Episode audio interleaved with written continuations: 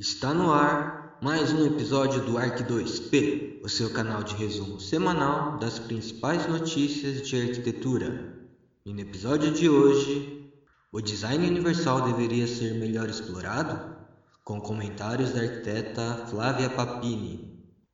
Tá rolando a 12ª Bienal de Arquitetura de São Paulo, com comentários do futuro arquiteto Theo Gouveia. Bernardo Andrade é finalista com o projeto Casa do Semiárido, com as participações de Danilo Keila, Elis Cristina, Samuel Cabreira e Satoshi Koike.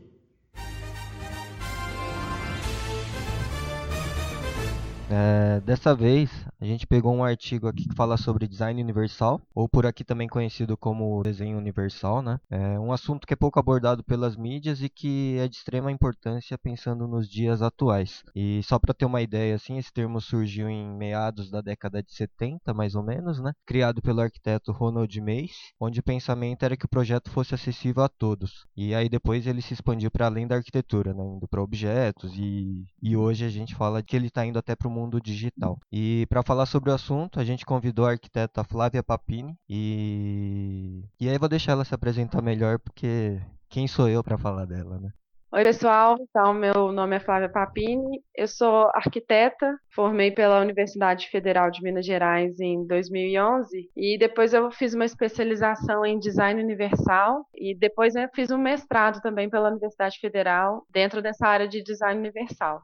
É, eu tenho um carinho muito especial pelo design universal porque eu acho que é uma, uma área que a gente tem um, um, olhar muito abrangente sobre arquitetura e um olhar, eu acho que muito inclusivo e equitativo, que inclusive é um dos princípios do design universal, que eu acho que vai levar a arquitetura para um lugar interessante algum dia. A gente ainda está caminhando, mas vai levar a arquitetura para um lugar muito interessante, imagino eu, assim.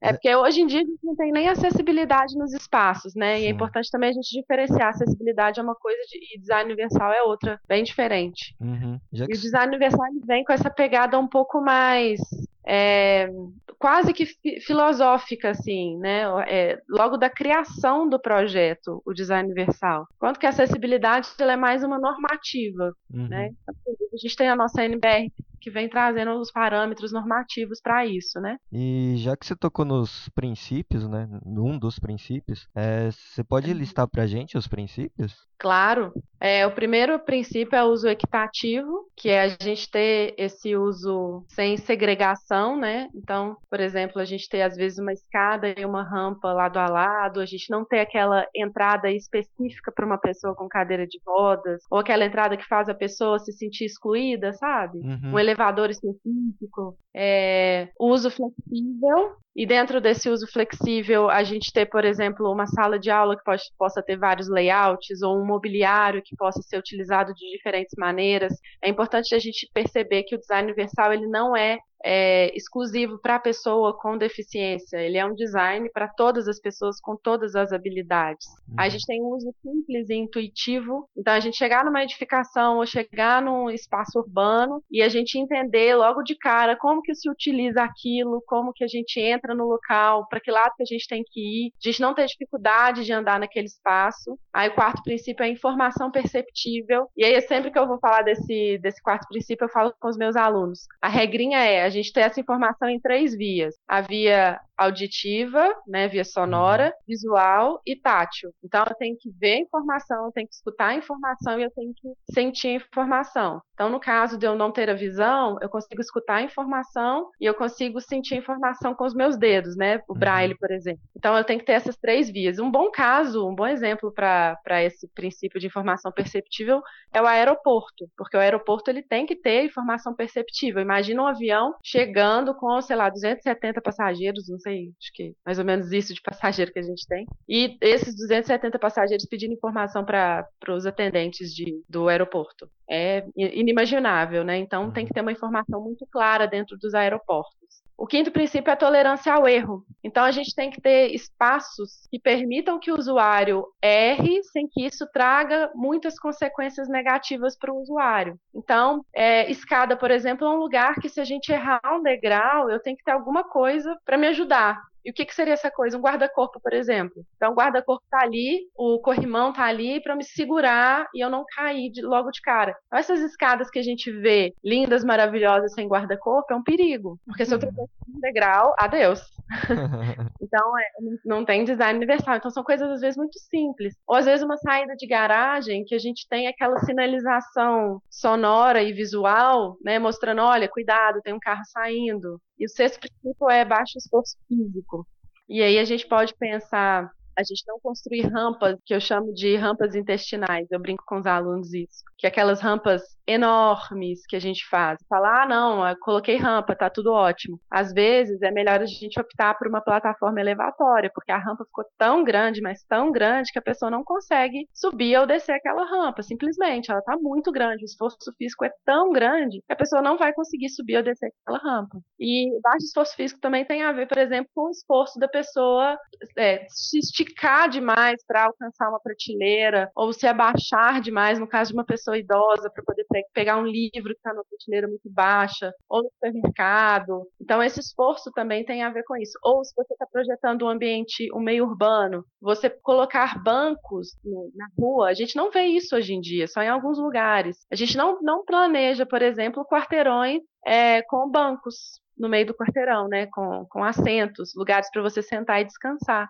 a gente esquece também que a gente precisa às vezes descansar numa caminhada, né? E o último princípio é o tamanho espaço para aproximação e uso que é relativo ao dimensionamento das coisas que a gente faz. Então, a NBR, a nossa 9050, né, de acessibilidade, ela preconiza algumas dimensões, mas não necessariamente, a gente, por exemplo, ela chega a falar de alguma porta de 80 centímetros. Mas se a gente for pensar 80 centímetros, talvez uma pessoa com muletas não consiga passar numa porta de 80 centímetros. Uhum. Então, será que uma porta de 90 não seria melhor? Ou uma porta de um metro talvez não seria melhor? Então a gente sai um pouco, tudo bem, a norma permite, em alguns casos específicos, uma porta de 80, mas será que se eu aumentar essa porta, ela não vai ser mais inclusiva, ela não vai ser mais interessante para todas as pessoas? Ou uma pessoa obesa, ou uma pessoa que está com carrinho de neném, ou eu que estou carregando sacola de compras. Então eu não estou falando das pessoas com deficiência, eu estou falando de todas as pessoas em diferentes habilidades, em diferentes momentos de vida. É isso que o design universal ele vai tentar englobar, sabe? Uhum. Uhum. Então, esses sete princípios que a gente vai utilizando, eles não são utilizados também de maneira separada, eles são utilizados de maneira conjunta também. Isso que é interessante. Não é uma regrinha, né? Ah, agora eu vou usar o uso equitativo. Ah, agora eu vou colocar informação perceptiva. São coisas que a gente vai inserindo no projeto automaticamente, assim. Claro que no começo envolve um esforço para a gente colocar isso no projeto, mas tem que ser uma, um paradigma, né? É uma mudança de pensamento, né? Exatamente, é uma mudança de pensamento na hora de projetar. E eu falo assim que da primeira vez que eu tive contato com o design universal, e aí os alunos perguntam: "Ah, professora, mas aí você fala com o seu cliente: "Ah, vou projetar com design universal?" Não, não falo. Isso é uma coisa minha, né? Eu, uhum. eu projeto com design universal, porque desde o primeiro momento que eu tive contato com isso, eu vi que é melhor projetar com design universal, porque o projeto fica mais sustentável também. É claro que o design universal ele tem uma, um apelo mercadológico é, grande, né? Quando você vai falar com o seu cliente, por exemplo, e você vai projetar com design universal, ele tem uma justificativa muito boa, ele, ele tem uma justificativa forte. Por exemplo, se eu estou projetando uma casa para o meu cliente, a casa não vai durar ali só cinco anos para o seu cliente, né? Provavelmente vai durar a vida inteira e as outras gerações. Esse seu cliente vai passar a casa para os filhos, dos filhos para os netos, porque é assim que funciona uma casa geralmente. Uma casa, vamos supor, uma casa que foi feita na década de 90, ela provavelmente passou por umas duas, três reformas, certo? Uhum. Uma casa de design universal, ela talvez não tenha que passar por tantas reformas, porque ela já tem no processo dela um layout que já seja mais flexível, ela já não precisa ter tantas adaptações para que seja acessível no futuro, é, se a pessoa ficou com cadeira de rodas, ou se a pessoa precisou adaptar porque ela ficou idosa, ou porque chegou mais uma criança e precisa uma adaptação. Então, isso é uma questão de sustentabilidade também. E isso fica mais mercadológico para o cliente, né? Ele entende que aquela casa vai servir para ele, para a família dele, por um maior número de gerações, por um maior número de possibilidades possível. Então é uma justificativa também, né? Acaba sendo. Eu acho interessante, até você é, mostrou de uma forma que é interessante para quem está ouvindo, essa diferença do desenho universal para acessibilidade. Não que, pelo menos, depois de se eu estiver errada, né? Mas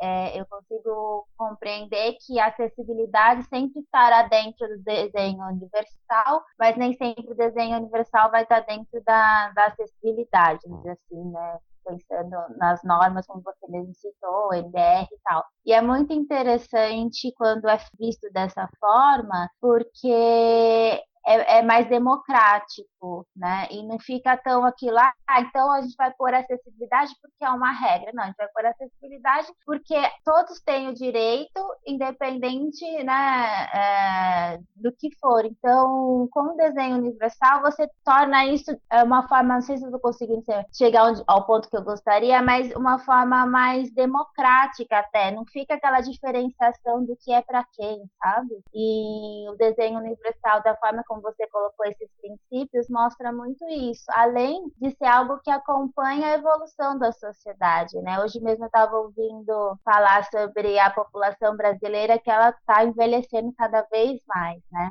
E a, a terceira idade, né, como chamam, é um público que cada vez mais tem demandado coisas do mercado, seja na arquitetura, em outros tipos de mercado, e que com o desenho universal, como você citou agora, é, é um público que é atendido, né? Exatamente. Quando a gente faz o, um projeto com desenho universal, a gente garante que esse projeto é acessível, mas quando a gente faz um projeto com acessibilidade, que hoje, na verdade, é uma obrigação, a gente não garante que esse projeto tenha desenho universal. Então é uhum. é isso. A diferença dos dois, desenho universal e acessibilidade, é que é, a acessibilidade ela é exclusiva para pessoas que possuem algum tipo de deficiência. Inclusive, isso está descrito logo no início da NBR 9050, né? Uhum. Vou, vou, ler a descrição da, do que é acessibilidade de acordo com a NBR 9050, é isso, é para pessoas que possuam algum tipo de deficiência. E o, a descrição do, do design universal não é isso, é para todas as pessoas em seus diferentes momentos de vida, com as suas diferentes habilidades.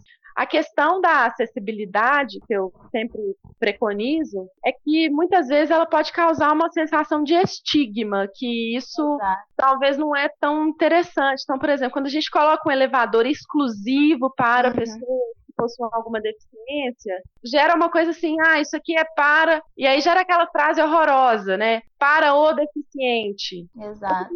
Poxa vida, isso é, é estigma, né? Você coloca aquela plaquinha ali naquele elevador, você coloca aquele cartaz ali, e, poxa, a pessoa né, que vai usar aquele elevador, ela fica estigmatizada. Isso não é uma coisa positiva. Tudo uhum. bem, a uhum. gente gera acesso ao local, ok, mas ao mesmo tempo que a gente gera acesso ao local, a gente gera o estigma, que socialmente falando, não é uma coisa positiva, né? Então a gente tem que tentar criar algum mecanismo que não, onde isso não ocorra. Inclusive, o Marcelo Guimarães, que para mim é uma das referências aqui no Brasil sobre acessibilidade e design universal, ele é professor da UFMG e ele é quem coordena o laboratório Adapte, lá, que é onde eu fiz meu mestrado lá na UFMG, na Escola de Arquitetura. Ele faz uma descrição muito interessante do que é deficiência. E ele fala que deficiência é uma circunstância na relação entre a pessoa e o ambiente de, devido a uma disfunção e a atividade possa ser realizada. E aí ele cita um exemplo muito legal. Se você for para a Lua, por exemplo,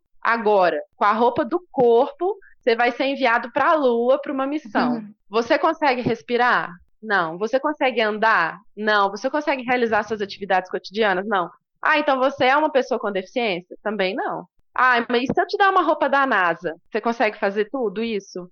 Ah, consegue. Então, é um equipamento que está te dando a possibilidade de realizar todas as atividades, né? A cadeira uhum. de rodas acaba sendo esse equipamento que te possibilita realizar suas atividades cotidianas. A rampa é uma, um equipamento que te possibilita chegar aos lugares. Então, quando a gente olha por esse ângulo, a, a relação da deficiência passa a ser isso, né? É, é uma, um desajuste da sua habilidade com a atividade que você está realizando com o meio que você realiza essa atividade. E aí você quebra um um pouco aquela relação do estigma. A pessoa com deficiência que precisa de ajuda. Não, não é, é, isso. É a relação do espaço, atividade e habilidade. E aí é muito interessante isso que ele coloca, porque a gente quebra isso e a gente começa a enxergar como que a gente tem que atuar como profissional, então, para diminuir uhum. esse desajuste, né? É, isso, é, isso é muito legal, é, até a forma como você colocou, né, do exemplo dele, fica bem claro. E eu queria te perguntar uma, uma coisa, a disciplina que você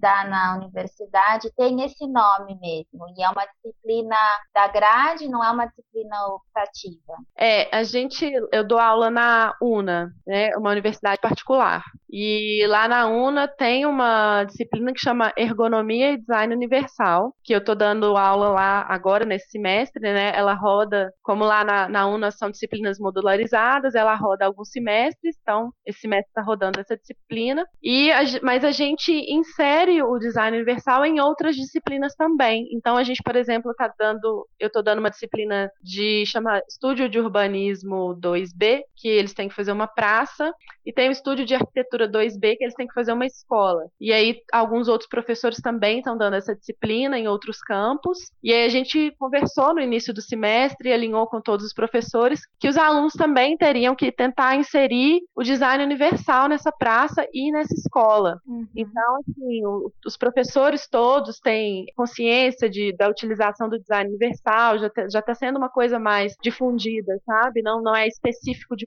disciplina, não. Então, os alunos tiveram um seminário sobre design universal para poder conhecer mais sobre o tema e conseguir aplicar esse tema tanto na praça quanto, quanto na escola que eles vão ter que projetar. Uhum. Então, tá uhum mais difundida lá na UNA.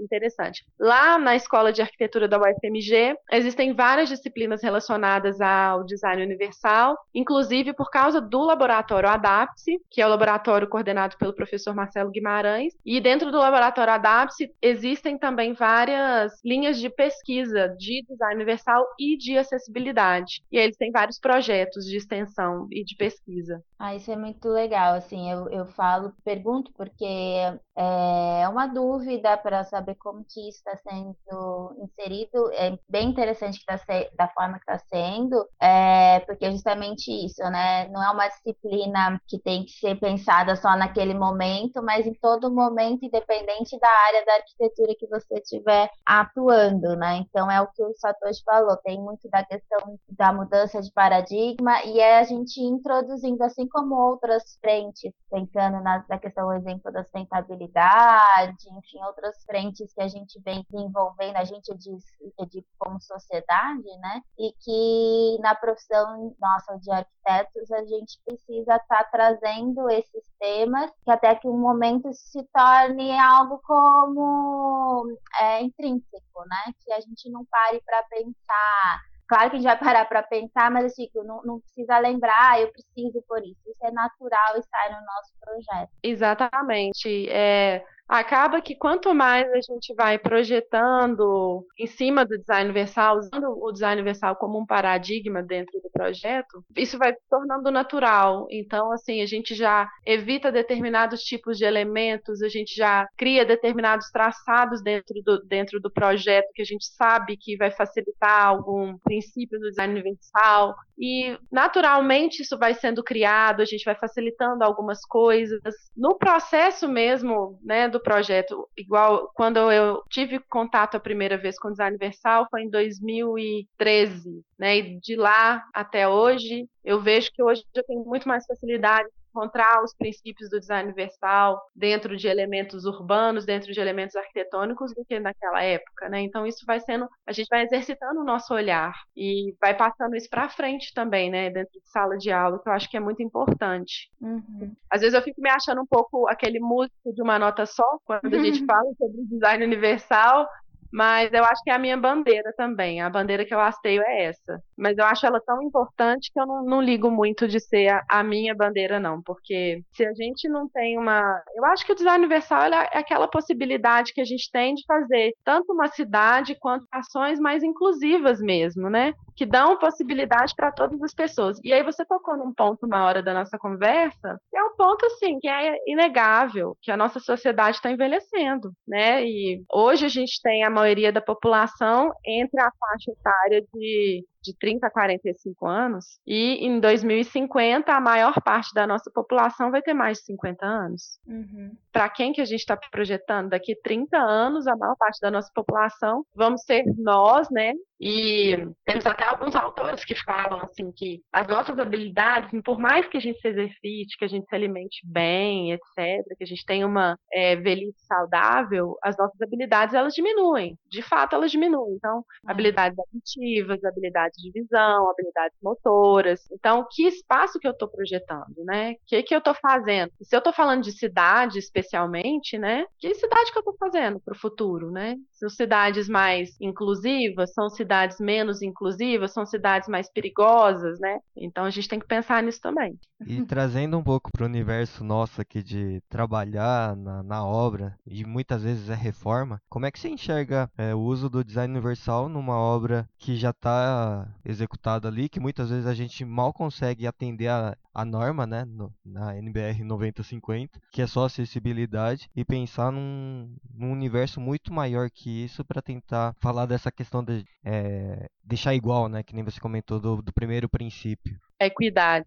Olha, algumas situações especialmente situações relacionadas a patrimônio histórico, o design universal ele é quase impossível de ser aplicado. Isso é uma realidade, assim, não tem como eu falar de fingir que, ah, eu consigo aplicar design universal em tudo. Então, existem algumas situações que realmente não se dá, tem como aplicar design universal. Se você não, eu falo que o, o acessibilidade é o prézinho e o design universal é a faculdade. Então, uhum. se eu não consigo nem ter o prézinho da acessibilidade, eu não vou conseguir chegar no design universal. O que eu tento fazer em casos de reforma, né, eu tenho limitantes muito grandes, ou de orçamento, ou limitantes de espaço, ou limitantes estruturais, ou N outros limitadores, é tentar aplicar o máximo que eu consigo alguns dos princípios. Mas mesmo assim, eu, eu sei que às vezes uma barreira que eu vou ter dentro da minha obra vai implicar na perda de outros princípios, e isso já vai quebrar todo o meu paradigma, já vai quebrar todo o meu conceito. Então eu já tenho que me contentar só em ter acessibilidade que é o mínimo. Uhum. O mínimo é acessibilidade. Então, realmente tem casos que não tem como. Uma vez em sala de aula me perguntaram, professor, e como é que fazem em avião para ter design universal? Eu falei, não faço. Não tem como, né? A gente não tem como nem ter acessibilidade dentro de avião, não tem como ter design universal dentro de avião. Pelo, pelo menos com a tecnologia, com a evolução, sei lá, arquitetônica, de design que a gente tem hoje, não tem como ter design universal dentro de avião. É um limitante que a gente tem que a gente não conseguiu alcançar é, as aeronaves ainda, né? Uhum. Então, tem locais que a gente não consegue chegar. Então, a reforma é um local que a gente ainda esbarra em, em limitantes que, às vezes, impossibilita o design universal de acontecer, infelizmente. Mas é uma coisa, antes de falar que não tem jeito, eu tento.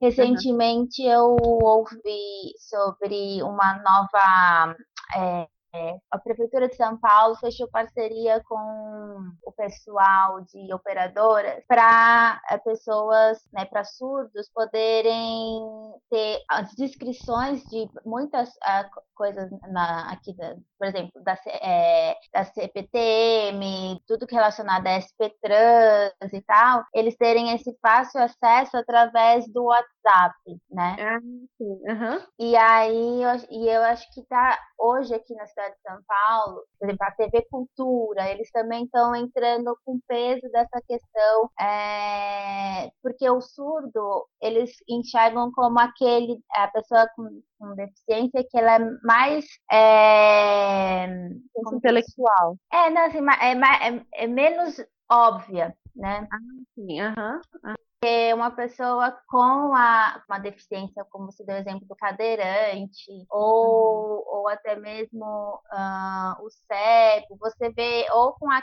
com a bengala, ou com a cadeira de roda. O surdo você só sabe no momento onde ele vai falar e tem que comunicar com Libras. Então, é, ele tem sido visto como um, um público, é, um percentual grande no Brasil, mas que é pouco.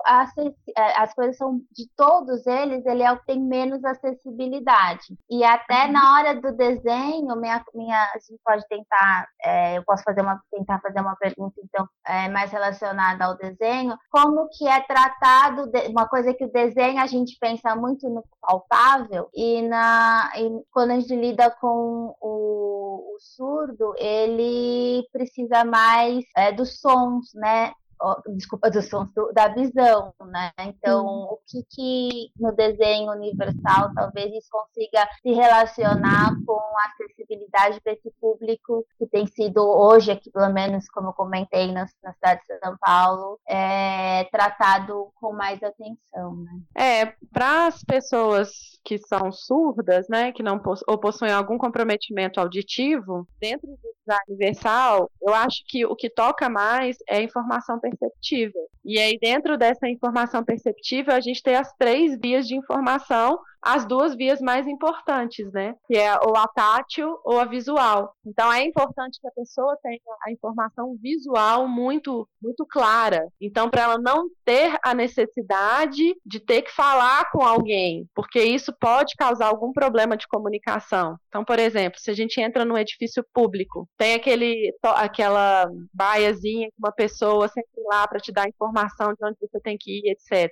Se eu já tiver um totem com todas as informações visuais, táteis e etc., eu não vou precisar ir nessa pessoa. Uhum. E aí é até bom você ter perguntado isso, que eu consigo falar de dois outros conceitos aqui, que é autonomia e independência, que eles são, eles, eles são importantes para o design universal. Uhum. Que a gente uhum. tem que ter, no máximo possível, autonomia para realizar as nossas atividades. Autonomia quer dizer que eu realizo, as, que eu decido as minhas atividades, que eu decido o que eu quero fazer por conta uhum. própria. Uhum. E a independência é a capacidade que eu tenho de fazer aquilo sozinho. Então, são duas palavras que parecem muito, mas elas têm significados diferentes. Então, a autonomia é sobre decidir e a independência é sobre realizar aquilo sozinho. Então, para a pessoa que é surda, é complicado, né? Às vezes, eu não ter alguma informação, ou eu precisar ter que depender de outra pessoa para me dar uma informação, porque às vezes a outra pessoa não vai entender Libras, né? Exato. E é, é o que acontece nos espaços. Eu preciso me comunicar, mas a outra pessoa não vai entender meu tipo de comunicação,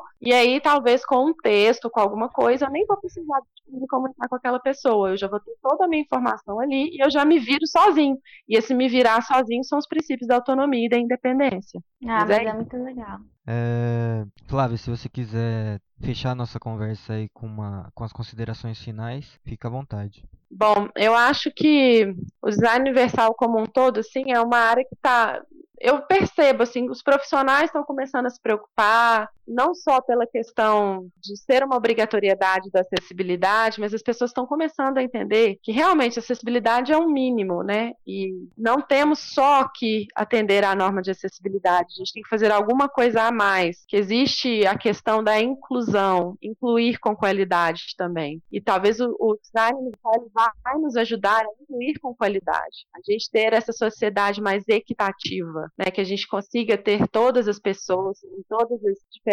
habilidades convivendo juntas. E isso é bom para todo mundo, né? E acho que talvez esse podcast aqui tenha, possa ter ajudado a clarear um pouco ou a despertar o interesse de algumas pessoas nesse sentido, de alguns profissionais. Bom, tá rolando aqui em São Paulo a 12ª Bienal de Arquitetura, que esse ano está sob o título de Todo Dia, que propõe destacar o protagonismo do cotidiano. É, vou colocar aqui uma frase entre parênteses aqui do, dos curadores da Bienal. Ciro Miguel, Charlotte Malterre Bartes e Vanessa Grossman. É, Abre aspas, né? O poder discreto do cotidiano está em sua capacidade de traduzir o modo como habitamos. Utilizamos recursos naturais e mantemos o espaço em práticas comuns, que fazem do projeto algo relevante e uma preocupação compartilhada. Fecha aspas. Então, mais ou menos com essa ideia, é... mais ou menos não, né? Com essa ideia que aconteceu a Bienal, está acontecendo a Bienal desse ano. E para falar um pouco sobre o assunto, a gente convidou o Theo Gouveia, é... Ah, se apresenta aí. Bom, gente, tudo bem? Uh, eu sou Del Gouveia, eu sou estudante do Mackenzie aqui como os hosts do programa. Estou atualmente no sétimo semestre e eu já tenho uma graduação em engenharia civil pelo Mackenzie. Eu me formei em dezembro de 2015. Uh, pelo gosto muito grande pela arquitetura, eu sempre quis fazer o curso comecei a cursar agora em agosto de 16. Uh, eu vou falar um pouquinho para vocês sobre a minha experiência aí com a, a Bienal de Arquitetura. Uh, foi a primeira Bienal de Arquitetura que eu fui e vou passar um pouquinho das minhas impressões dentro do evento. Legal. Só uma curiosidade antes, né, de, de a gente começar uhum. a conversa. Pela primeira vez foi feito um concurso, né, de curadores da Bienal. E acho que isso chamou um pouco a atenção, que teve um concurso que, enfim, não sei como foi levantadas as propostas lá e foram escolhidos esses três curadores. Então acho que é uma forma bacana também de trazer umas, as pessoas de fora para participar também da Bienal, né, desde a sua construção ali como essência de conceito, né. Sim, pelo até onde eu sei, foram vários escritórios que foram chamados é, se não para participar, para ajudar na montagem, nas discussões. Tem algumas colegas que possuem um escritório de interiores chamado Rock Arquitetura, HOC Arquitetura, uh, escritório que elas estão fazendo um trabalho muito interessante de interiores e estão buscando mais aí, né? E elas se formaram faz pouco tempo e elas ajudaram na montagem de uma das instalações de um grupo de arquitetos de Hong Kong, me parece. E isso é muito interessante, né? Porque isso gera uma certa dinâmica que interessante, que vai colocar esses diversos arquitetos em contatos uns com os outros, uh, abrindo novas portas para cada um deles, né? E até compartilhando conhecimento ali, né? Fazendo uma troca. Né? Sim, com certeza. Então, daí você vai ter ali um. As exposições, né? São instalações são do mundo inteiro. Então, teve gente do mundo inteiro entrando em contato ali para fazer esse evento acontecer. É uma coisa que acontece na maioria das bienais de arquitetura, né? Mas é interessante ver isso porque pensar as, o tipo, as oportunidades que são criadas por causa disso, né? E as discussões que surgem. E você chegou aí no, nos dois espaços, tanto no do SESC Eu quanto consegui... no Centro Cultural. Eu, por questões de tempo, né, estamos aqui na metade do semestre, eu consegui ir só no Centro Cultural São Paulo, por enquanto. Uhum. Eu não lembro até quando ficava a parte do, do 24 de maio, que ela tem uma dinâmica completamente diferente da do, do Centro Cultural São Paulo, né? Uhum. Não sei se ainda está, se ainda estiver, eu vou fazer o possível para ir nos próximos dias, que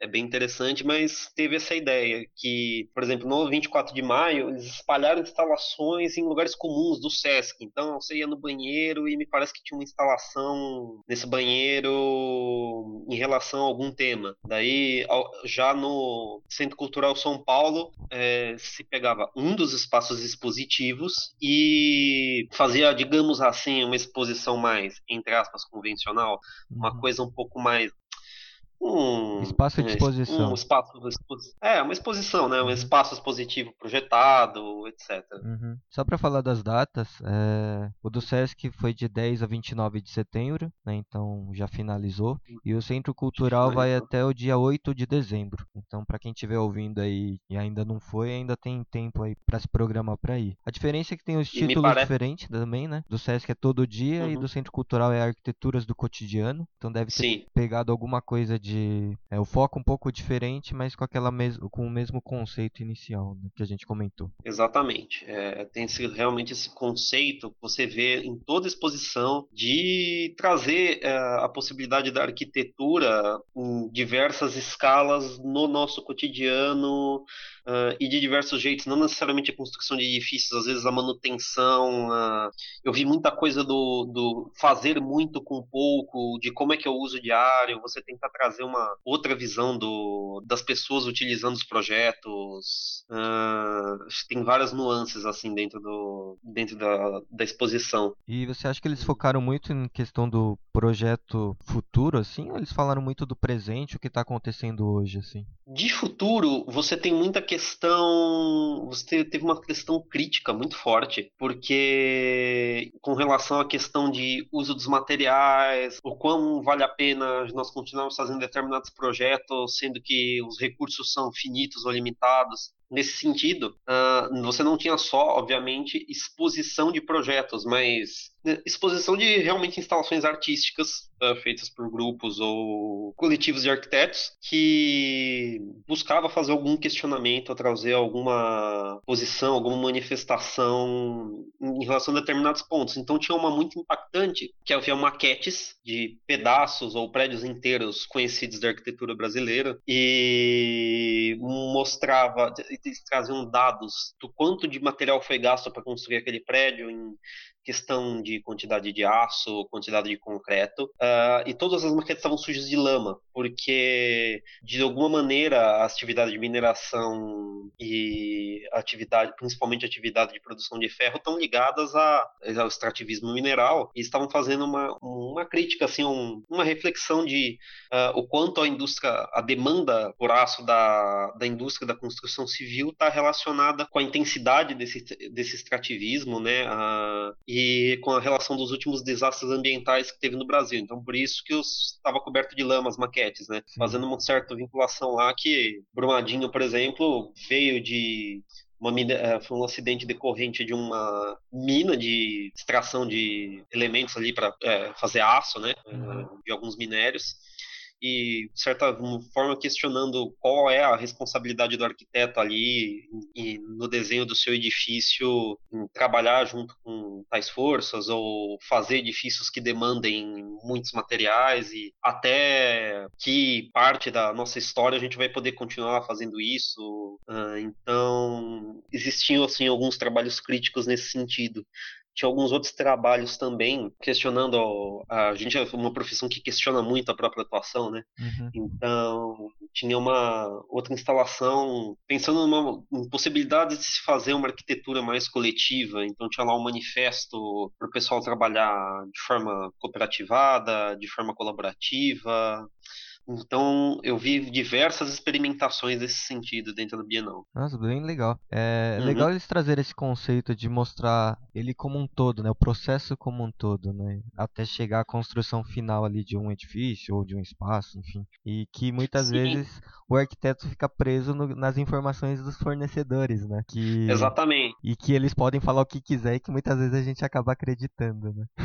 pois é, eles tentam trazer essa reflexão meio crítica. Falar, olha, uh, será que você não tem uma responsabilidade? Eu, na verdade, eu, eu, pelo que eu me lembro, a toada dessa, dessa instalação era até um pouco mais crítica. Não era tipo assim, será que você tem responsabilidade? Era uma coisa meio assim, você tem responsabilidade, sabe? Era uma coisa um pouco até mais. Uh, uh, mais direta. Não sei, assim. taxativa. É um pouco mais direta, sabe? Olha, a responsabilidade é sua também, sabe? Uhum. Então tem. É, você tem, teve algumas coisas nesse sentido. Por exemplo, no quão dá trabalho construir certas coisas você teve um holofote muito forte nos outros produtores de espaço, então você tem uma área, tem uma obra ali do AR Arquitetos, do Grupo São Paulo, se não me engano, que são obras de casas no interior de São Paulo, todas utilizando técnicas e materiais locais de alguma maneira, que mesmo que o cara esteja fazendo ali uma casa para uma família com condições financeiras bem confortáveis, uhum. o cara teve uma preocupação em tentar movimentar de alguma forma a economia local, mesmo que seja numa escala muito pequena. Então você tem três casas, uh, uma, uma, uma é uma lavanderia, outra é uma casa, um anexo a um, uma edificação pré-existente colonial, ou pelo menos de, de traços assim de edificações típicas do interior de São Paulo feitas em um período mais antigo e você tem também uma casa completamente moderna as três com esse tipo de preocupação e uh, você tem teve vídeos mostrando como é a confecção dos tijolos o trabalho que deu ele vai alternando entre a produção do material e a construção versus a ocupação dos imóveis já prontos. Uh, é muito interessante ver esse contraste. São três obras extremamente delicadas essa do se não me engano engano, que é do Grupo São Paulo, é muito legal porque ele faz um. É uma casa que ela tinha um grande pátio, então ele espelha o volume da casa antiga com um volume do mesmo tamanho, praticamente, mas de traços completamente modernos, mas também branquinho, igual a casa antiga. Então fica um conjunto bem harmônico, assim, bem bonito. Tem uma série de pequenos detalhes. Aí tem uma outra casa que é uma casa totalmente feita de pau a pique, só que toda moderna, né? Completamente feita de barro, uh, feita basicamente de pau a pique e madeira. E essa pequena lavanderia que foi feita com tijolos, que ela veda o espaço, mas permite total ventilação para secar as roupas. Então você também tem essa outra questão de, do como fazer. É, teve uma outra que é um coletivo de Salvador, uh, acho que foi iniciado por um advogado alguma coisa assim, adquiriu a propriedade, eu tinha a propriedade de um casarão século ali, acho que 19, começo do século 20, completamente destruído, e ele não tinha dinheiro para restaurar esse imóvel. Daí o que, que ele fez? Ele chamou alguns amigos e aos poucos eles foram reconfigurando esse espaço e foi chamando pessoa, pessoas para ocupar, grupos de, é, de artistas, esse tipo de coisa. Eles foram pegando material de lá mesmo e repensando se é que a gente usa isso aqui, isso colar, isso aqui se a gente quebrar pode virar um padrão de piso, não, isso aqui vai ter que comprar, isso aqui vai ter que pegar de outro lugar, tal. E daí eles reconfiguraram um casarão inteiro para um contexto atual, usando muito pouco. Uh, então você tem esse outro, essa outra questão nessa exposição que é essa assim do fazer com muito pouco, né? Uhum. Então você também tem as coisas do dia a dia, né? Essa questão do como você, é, das pequenas escalas versus grandes escalas. Tem uma instalação logo no, na abertura da exposição que é super legal, que é de um arquiteto, se eu bem me lembro, argentino. E esse, esse cara, ele fez a reforma de um, uma espécie de kitnet, tem um banheiro e um quarto. Uh, e dentro dessa kitnet, o cara, a, a, inter, a intervenção dele foi super simples. Ele tinha que reformar um quarto, né? Uhum. E tinha que reformar um banheiro no andar superior. Daí eles exploraram algumas questões de como representar as coisas de maneira também rápida, barata nesse dessa exposição, então a, toda a espacialidade estava lá, mas eles não fizeram uma réplica do, do ambiente, né? Eles colaram tudo com fita adesiva no, no chão, a, a planta, a, a, delimitação das paredes, pegaram pequenos móveis ou pequenos pedaços de cantos do prédio, cantos do apartamento, para mostrar também uma noção de espaço e materialidade, para você de alguma forma ser transportado para dentro daquele projeto. Ah, daí isso. isso contrasta com grandes. É, isso contrasta com grandes escalas também, né? Uhum. Então tinha uma exposição muito abrangente dos, SES, dos SESCs e de infraestruturas no geral. Então o 23 Sul levou o projeto dele super interessante aqui da cidade de São Paulo, da estação Morumbi, né? uhum. né, São Paulo Morumbi. É uma estação aqui inaugurada, se não me engano, esse ano aqui em São Paulo, que ela tem um projeto arquitetônico muito característico, uh, seguindo alguns padrões do metrô de São Paulo, que por questões de custos e manutenção eles preferem usar o concreto aparente, até por uma questão de tradição também, mas outros 500. Uh, então a estação é toda nesse, é, feita dessa maneira, mas ela tem um terminal de ônibus entre umas paredes de concreto com uma cobertura super delicada de vidro que forma uma espécie de grande praça pública que as pessoas podem ficar ali, esperar um aplicativo, esperar uma pessoa. Uh, foi uma certa tentativa ali de construir um espaço público de qualidade aliado à infraestrutura, com um terminal de ônibus associado. Uh, quem for de São Paulo, passar por São Paulo, recomendo dar uma passada nessa estação aí só para dar uma olhada como ela ficou. Ela realmente tem um projeto um pouquinho diferenciado. Uh, inicialmente, assim, são algumas das coisas que eu lembro. E, bom, isso vai se aprofundando por outras, por outras vertentes dentro da exposição. Sim, só para quem está ouvindo aí, uhum. A 12 Bienal aqui, eles falam que está estruturado em três eixos temáticos, né? Que é o Relatos do Cotidiano, que é isso que você trouxe bastante, né? Do, do que os profissionais Sim. têm feito, que, que eles, como eles têm reinterpretado a arquitetura nos dias atuais, né? É, materiais Sim. do dia a dia, que ele aborda essa questão do, da conscientização e do, do engajamento aí dos usos dos materiais, né? Desde do, da sua extração ali, né? E a questão da manutenção diária, que é como ele consegue fazer a manutenção dessa arquitetura sem trazer sei lá, prejudicar a cidade ou interferir de alguma forma errado, insuficiente, enfim. Sim, sim, sim. Tem algumas coisas uh, dentro dessa, de todas essas visões, né?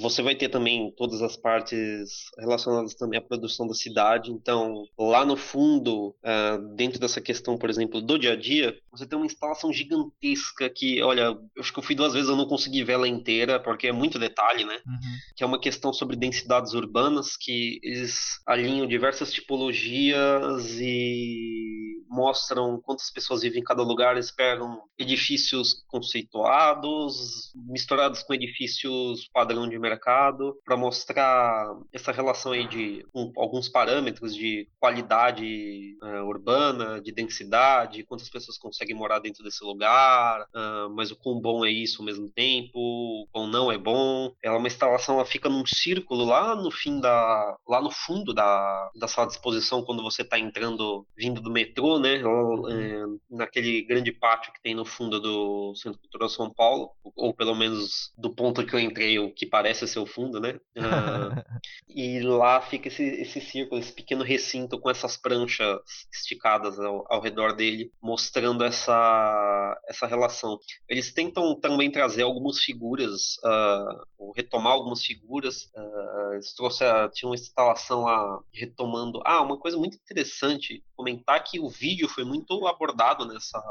Você tem muita instalação em vídeo nessa exposição. Você tem uh, uma coisa muito interessante, que foi uma instalação de um, de um escritório belga. Uh, eu fui, das duas vezes que eu fui, eu estava com a minha namorada, né? Uhum. Ela estudando jornalismo, e foi muito bacana porque a exposição, no geral, ela, por ter um caráter. Ela, ela, nós também estamos um pouco acostumados ir muito em museu, etc., mas ela é uma coisa totalmente acessível para quem é leigo. Uh, não diria vai, totalmente acessível. Tem horas que você vai lidar com temas que são talvez só a gente conheça, né? nós que somos da área, mas no geral eu acho que ela traz algumas coisas de reflexão que podem ser interessantes também para quem não é da área. Isso é muito interessante. Então ela também achou super interessante, principalmente essa questão dos vídeos. Uh, você raramente vê um vídeo muito longo uh, tem, retratando como funciona uma obra. Geralmente você chama um fotógrafo para ir lá num dia tirar algumas fotos uhum. que são geralmente ensaiadas, né? Sim. Ah, aí eu acho que eh, me pareceu é aquele negócio. Tem coisas que, pode, que, que, os arquitetos podem querer mostrar e outras não, né? Mas me pareceu ter um grau um pouco menor disso quando você mostrou o vídeo da maneira que esse escritório belga mostrou. Eles levaram uma série de projetos que a câmera ficava estática em diversos pontos. Não sei se havia realmente alguém filmando, ou se eles, é, filmando, ou se eles deixaram a câmera simplesmente apoiada, escondida em algum lugar. Mas ela ficava gravando o movimento daqueles projetos ao longo do dia. Então é super, super bacana. Você tem uma casa que é uma casa daquelas super estreitas da Holanda, que um, é, nos Países Baixos e você mostra uma família de quatro ou cinco pessoas morando nela e é muito legal você ver como é que fica a dinâmica no espaço desses, mostra um centro cultural, daí você vê, consegue ver o tipo de pessoa que usa, então acha que você está num dia de semana de tarde só tem idoso usando, daí no, no outro dia está tendo uma, uma festa com música tradicional, daí até algumas coisas até digamos assim um pouco invasivas, eles fizeram um hospital de é, acolhimento de pessoas com não sei qual seria o termo certo, é alimento de pessoas com alguns. não seria retardo mental, é. Mas. Uh, com algumas deficiências mentais, né? Uh, e mostra as pessoas no dia a dia, então é um pouco assim, até um pouco impactante, porque não sei se isso foi desejado ou não, ou se não foi um pouco invasivo. Você mostra lá o pessoal, os enfermeiros cuidando do pessoal e tem um rapaz sentado num canto assim que ele tá, acho que visivelmente meio passando mal, assim, sabe? Mas acho que talvez tenham levado até muito drasticamente essa ideia de você mostrar realmente como são as coisas.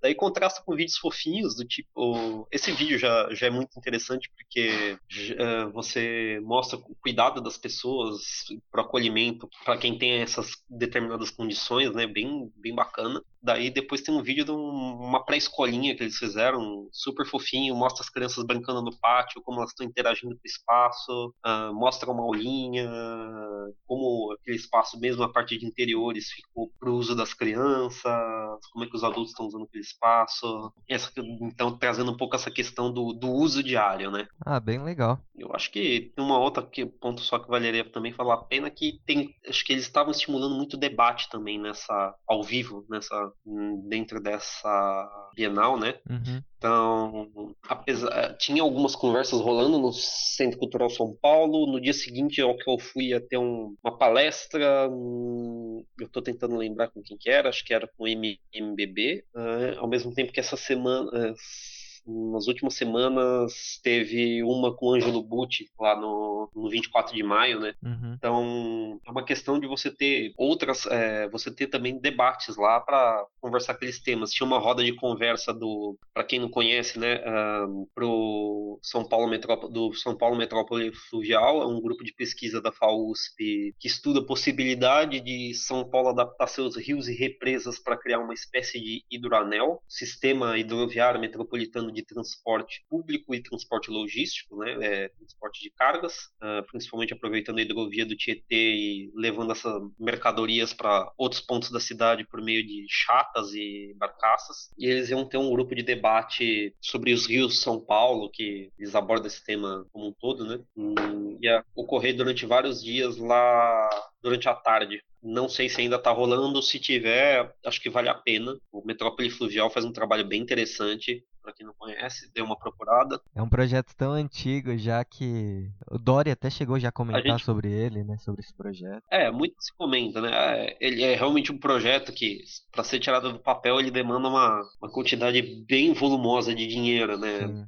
Seria um investimento em infraestrutura incrível e ao mesmo tempo ele tem passa por várias questões porque necessita de dispoluição de todos os cursos d'água para isso acontecer, porque esse sistema de eclusas de, e de hidrovias ele fica circulando água que era de diferentes cursos d'água entre eles, né? Então tem, tem, tem, todo um cuidado ambiental também, né? Mas Fora até como... a questão cultural das pessoas também, né? De se adaptar a essas novas ideias, né? Eu acho que é todo um processo. Com certeza. Se a gente for lembrar que até o metrô de São Paulo gerava dúvida quando ele foi construído, né? É, tem realmente essa questão cultural. As pessoas falavam, imagina que absurdo, por que, que eu tenho que construir um trem que vai passar debaixo da terra? E eu tinha uma é. tia mesmo que, na época que o metrô foi inaugurado, ela falava, mas nem, nem que me paguem eu ando nesse negócio, pelo amor de Deus, eu não sou tatu, vou andar debaixo do. vou andar debaixo da terra. É, criou resistência, o monotrilho cria resistência, né? Sim. Mas essas. Tudo que é novo impacta, né? Tudo que é novo impacta, sempre.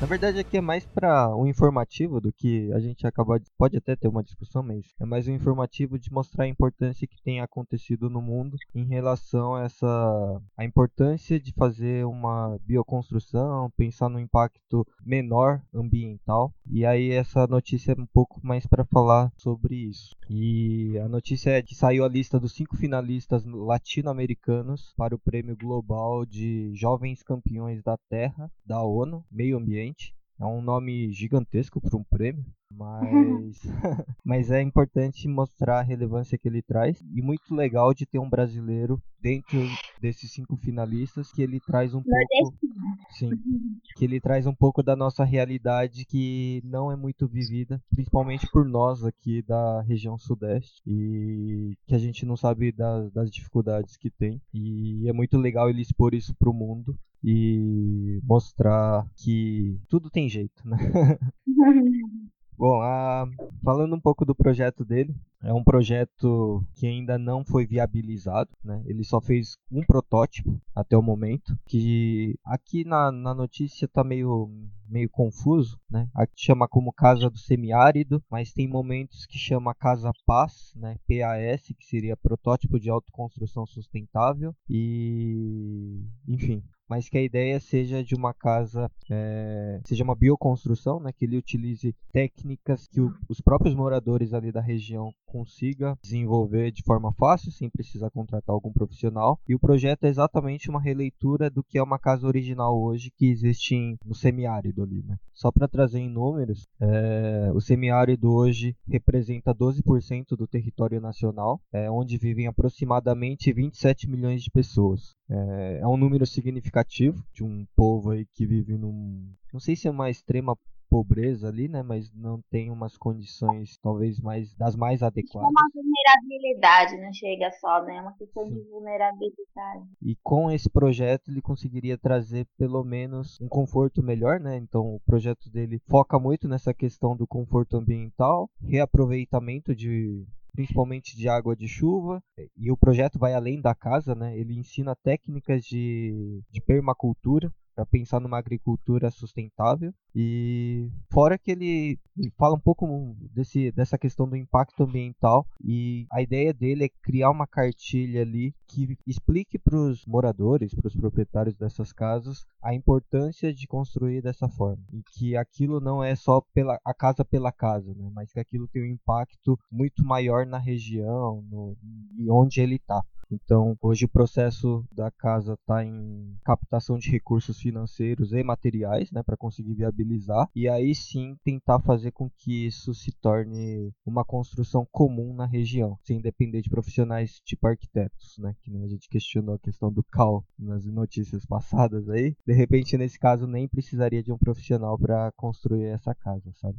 Ah, eu, eu, eu gostei muito que você trouxe essa notícia por vários motivos, né? Eu, eu acho que uma é dar destaque, sem dúvida, para a região nordeste do Brasil. Não só destaque pelo rapaz Bernardo Andrade, né, que é o nome de, ah, é, dele, do, do arquiteto, estudou em, na, em Fortaleza, né, e, e fez a, tem essa casa, esse protótipo dessa casa feita em Pentecoste, né, que é uma cidade perto, né, aqui de 91 quilômetros de Fortaleza. Então mostra essa realidade, é tanta realidade desse profissional que foi estudar nos Estados Unidos para ter uma, um embasamento mais de fazer um, uma arquitetura mais local, local no sentido assim, de entender o que o, o, a região, o lugar tem de demandas, de problemáticas e reproduzir isso no projeto. E ele fez isso nesse projeto dessa casa, então, muito relacionado à questão da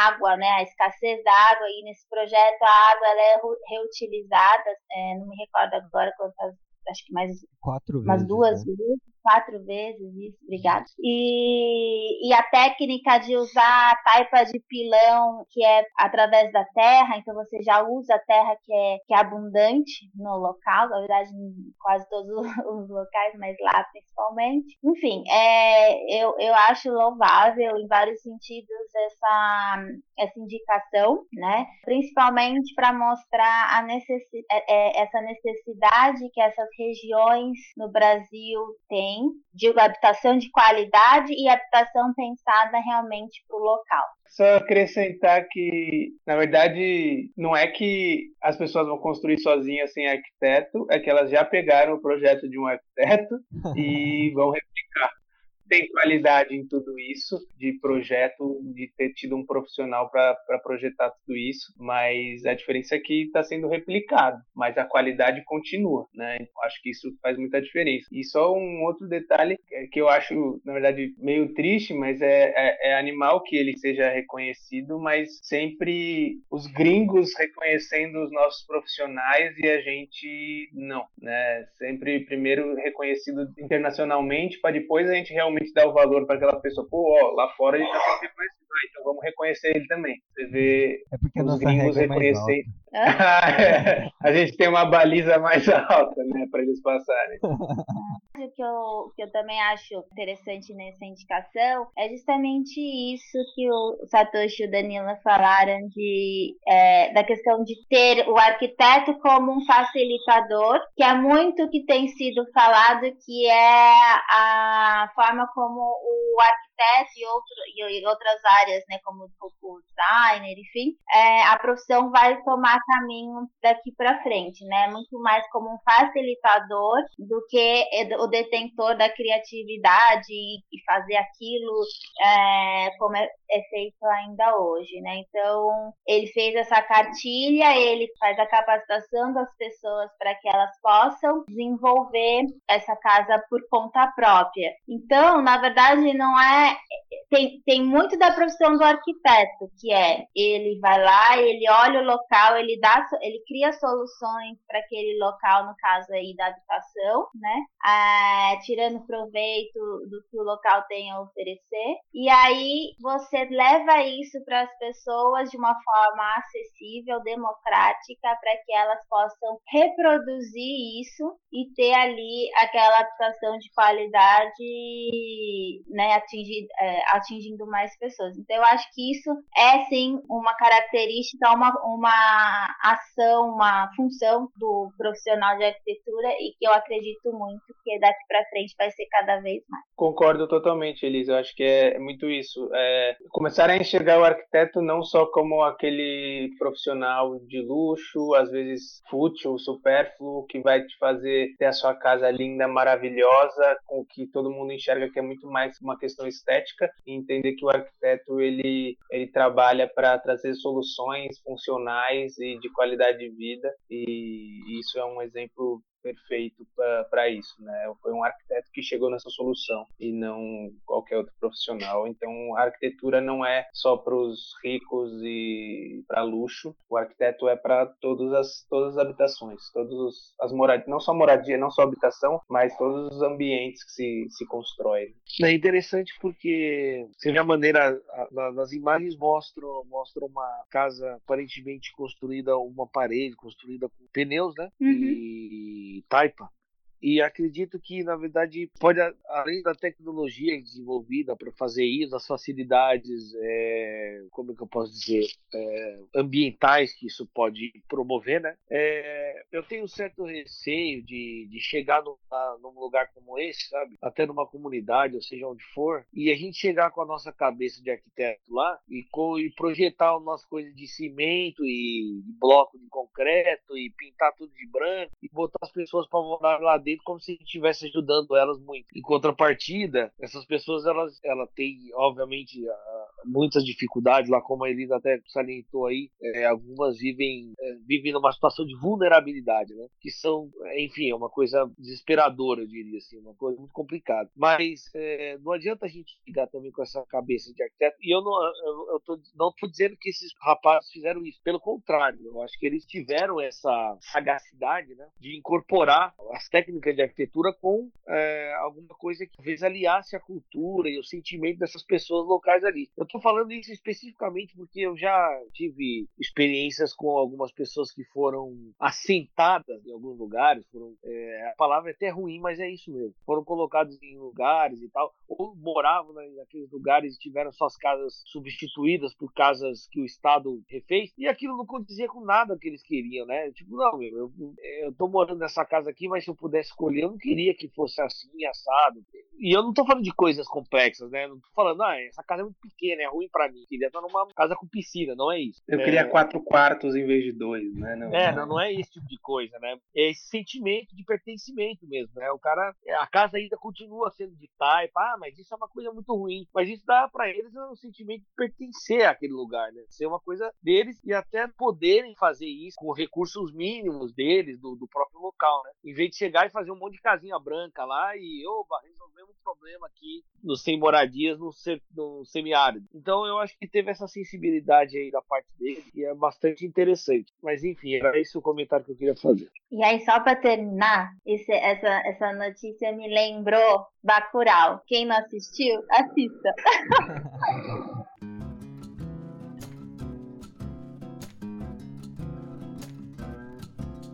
E estamos chegando ao fim da News 6. É, espero que estejam curtindo essa nova temporada com esse novo formato. A gente não chegou a fazer nenhum episódio piloto, então espero que a gente esteja evoluindo aí. E queria agradecer a Flávia aí por ter compartilhado com a gente um pouco do seu conhecimento. É, o tempo foi curto, né? Então acho que daria para explorar muito mais, mas é, a gente mudou um pouco o formato, enfim. Mas para quem quiser entrar em contato com ela, saber um pouco mais, é, ela vai deixar os contatos, a gente vai deixar no link da descrição. E é isso. Queria agradecer mais uma vez a Flávia e Elis quer complementar com alguma coisa? Não, eu queria agradecer, é, continuo agradecendo também, porque eu acho que, independente da, das notícias e tudo mais, eu acho que isso é um tema, né, porque esse tema veio graças a uma notícia que a gente viu, né, que eu acho que é um tema que cada vez mais tem que ser é, falado, não só dentro do, da universidade, não só na, na, arquitetura, mas eu acho como um todo, até como para é, fortalecer a educação nesse sentido, né? Então, eu agradeço por você trazer esse tema. Eu espero que ele seja cada vez mais recorrente, não só na, aqui no, no, no nosso podcast, que eu acho que tem oportunidade para a gente falar mais, quem sabe, no futuro próximo, mas como eu falei, né, em, em todos, entre todos os, os arquitetos e a sociedade como um todo. Isso aí. É, vou deixar meu contato então. É, meu telefone é DDD 31 o 994002514 ou meu e-mail f de Flávia papini horta arroba gmail.com. Fico à disposição para tirar qualquer dúvida aí que possa surgir. É isso, gente. Muito obrigada pela oportunidade também de poder falar sobre isso. Obrigada, obrigada. E também queria agradecer a presença aí do Theo Gouveia por ter compartilhado com a gente aí a sua experiência com a Bienal. É, as portas vão estar sempre abertas aí para quando você quiser voltar aí para participar junto com a gente. É, conhece o novo Obrigado. formato. conhece o novo formato, então fique à Sim, vontade. sim. E é isso. Quer deixar algum recado, algum contato, alguma coisa assim? Ah, no caso, ah, eu acho que só recomendaria sempre, é, principalmente para quem está aqui em São Paulo, né? Sempre procura essas exposições de artes, principalmente algumas da Japan House. A Japan House vem trabalhando muito com arquitetura nos últimos tempos. Fez, teve a palestra da Kazu Sejima, da Junya Shigan, é, não lembro o nome dela agora, Junya, mas foi uma das últimas arquitetas que fez o Serpentine Pavilion, né? Ah, espero não estar dando nenhum fora, porque eu tô falando aqui um pouco, um pouco de cabeça e estou vindo de uma noite quase virada. Mas então fica essa dica aí. ah, sempre esteja em contato com esse tipo de coisa, isso te faz pensar. ah, acho que te bota num caminho para de, de alguma forma expandir algumas, algumas fronteiras como, como arquiteto. ah, até como nessa questão da arte, pensar um pouco nosso, nossa profissão, nosso lugar no mundo, né? E assim, se alguém quiser me seguir, eu, eu tenho um Twitter, eu não, eu não posto há muito tempo, porque estou um pouco de saco cheio do Twitter, é arroba Theobruder, que é com meu, o meu sobrenome. Acho que é isso aí. Legal. E deixar o convite aí pra você também que está nos ouvindo. É, como deve ter percebido, nessa temporada a gente tem aberto bastante o espaço aqui para trazer o máximo de convidados possíveis. Então, a nossa ideia também é sair um pouco do nosso núcleo, que é de opiniões Arc 2P. E se você está ouvindo aí e quiser participar com a gente, é só mandar uma mensagem para nós. O nosso e-mail é podcast.arc2p@gmail.com. O nosso Instagram é podcast underline arc2p. E só fazer um parênteses aqui, é, tem muita gente entrando em contato com a gente, falando do interesse, da participação, falando da sua especialidade e tal, mas como tem percebido, né, nessa temporada a gente tem comentado notícias e artigos, então muitas vezes a gente não vai conseguir gravar em imediato, tá? A gente tem que esperar a oportunidade de aparecer alguma notícia, é, algum artigo mais recente para que a gente possa fazer essa gravação. Então, se possível, para quem estiver entrando em contato com a gente, já manda com uma notícia, com algum artigo que gostaria de comentar, que isso facilitaria o processo da participação. Então, é isso. Mas se você não quiser participar, também pode continuar mandando mensagem, tá? É, pode mandar mensagem de sugestão de notícia, indicação de convidado, é, mandar feedback também, né? Que é importante pra gente, pra nossa evolução. E se quiser nos patrocinar ou ser parceiro também, a gente tá aberto a conversas. Aproveitar né, e deixar alguns comentários rápidos. É, a gente não faz isso em todo episódio, mas é importante pra gente. É, se você não assina o nosso canal no agregador de podcast, considere assinar, porque aí você sempre será notificado de quando tiver episódio novo. E também é, você vai ajudar a gente com esses números a, pra gente ser indicado a outras pessoas que têm interesse e não nos conhecem. Então isso seria de extrema importância para nós. E se você usa iTunes ou Apple Podcasts, é, não esquece de nos avaliar com 5 estrelas e deixar um comentário, que isso nos ajuda a ficar melhor ranqueado na plata nas plataformas aí de podcasts e que teria um maior alcance aí para as pessoas que têm interesse em arquitetura. É, outra coisa também é que a gente tem percebido que tem tido alguns comentários em alguns agregadores aí de podcasts, mas que a gente não tem acesso, tá? Então, para quem puder quem quiser né, mandar mensagem pra gente, ou por e-mail, ou pelo Instagram, que aí a gente terá o acesso a todos os comentários e, e a gente vai ver. É, se a gente não responder é porque realmente a gente não viu, tá? A gente não teve acesso a, a esse comentário, esse, esse recado. Então não fique triste, tá? Que não é que a gente é estrelinha ou que a gente está ocupado, é mais porque a gente não conseguiu ver. E aí acho que é isso. Agradecer novamente os convidados. Os contatos estarão aqui na descrição do episódio. Então para quem quiser entrar em contato com eles aí, ó, tá aqui na descrição. E espero que estejam curtindo essa temporada e nos encontramos na semana que vem. Valeu. Valeu, valeu. Valeu. Um abraço.